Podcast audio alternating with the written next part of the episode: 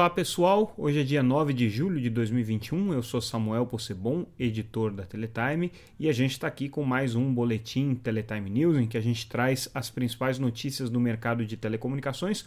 Hoje a gente está falando, obviamente, das notícias que foram destaque nessa quinta-feira, dia 8.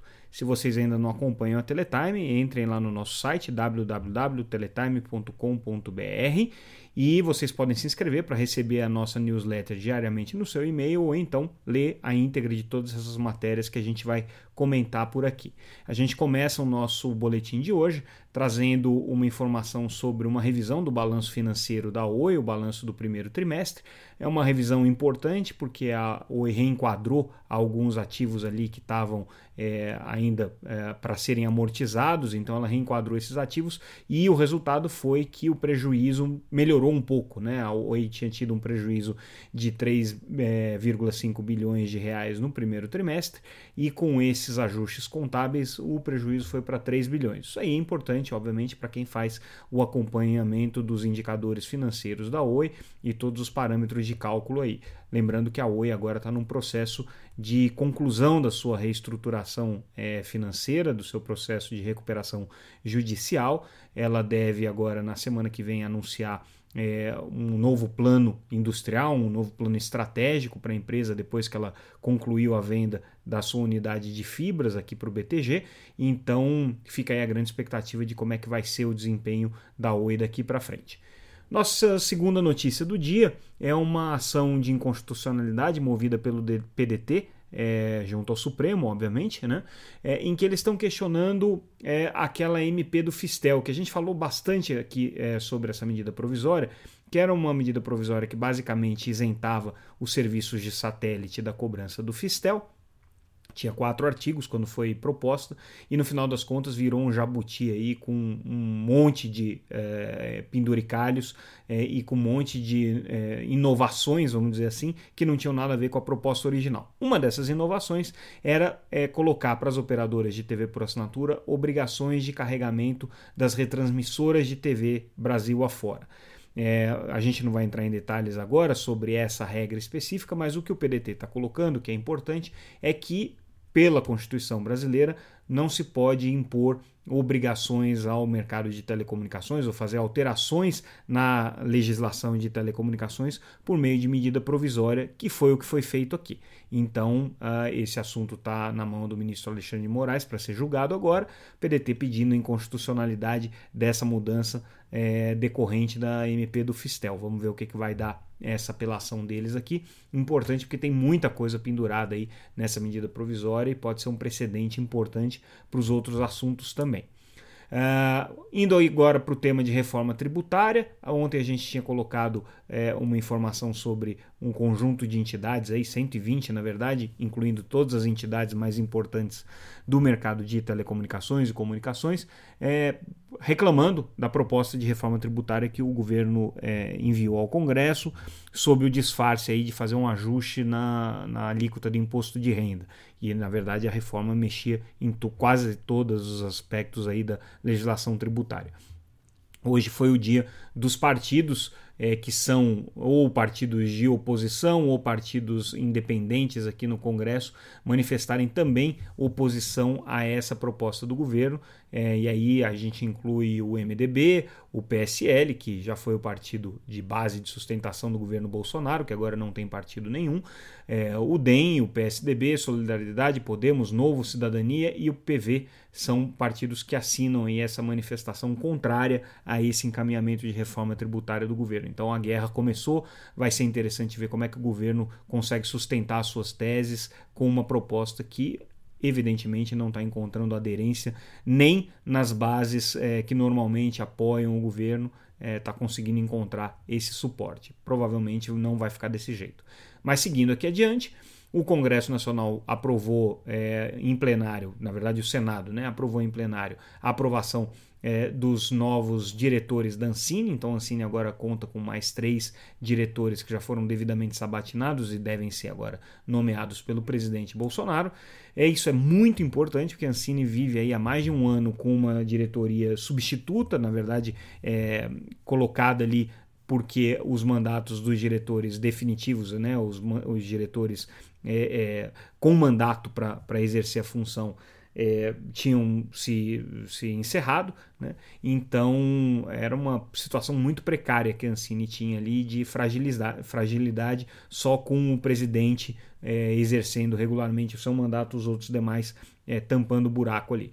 Então agora a Ancine volta a ter é, dois diretores aprovados aqui pelo, pelo Congresso, né? É, e a partir de outubro, três, porque o, um dos que foi indicado, o Alex Braga, assume só em outubro quando vence o mandato é, do, do diretor anterior que ele acabou ocupando essa posição.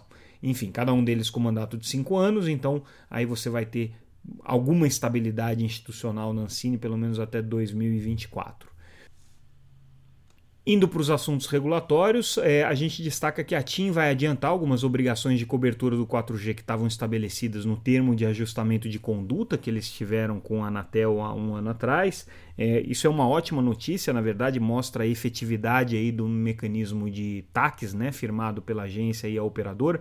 Foi o primeiro caso, depois do fracasso é, do TAC da Telefônica e da Oi, que não foram adiante por uma série de razões, mas no caso da TIM deu certo a operadora trocou é, algumas é, perspectivas negativas que ela tinha com multas e com processos que estavam correndo dentro da Anatel pelo compromisso de é, complementar a cobertura na sua área de atuação, cessar com as práticas que estavam sendo consideradas irregulares ali pela agência.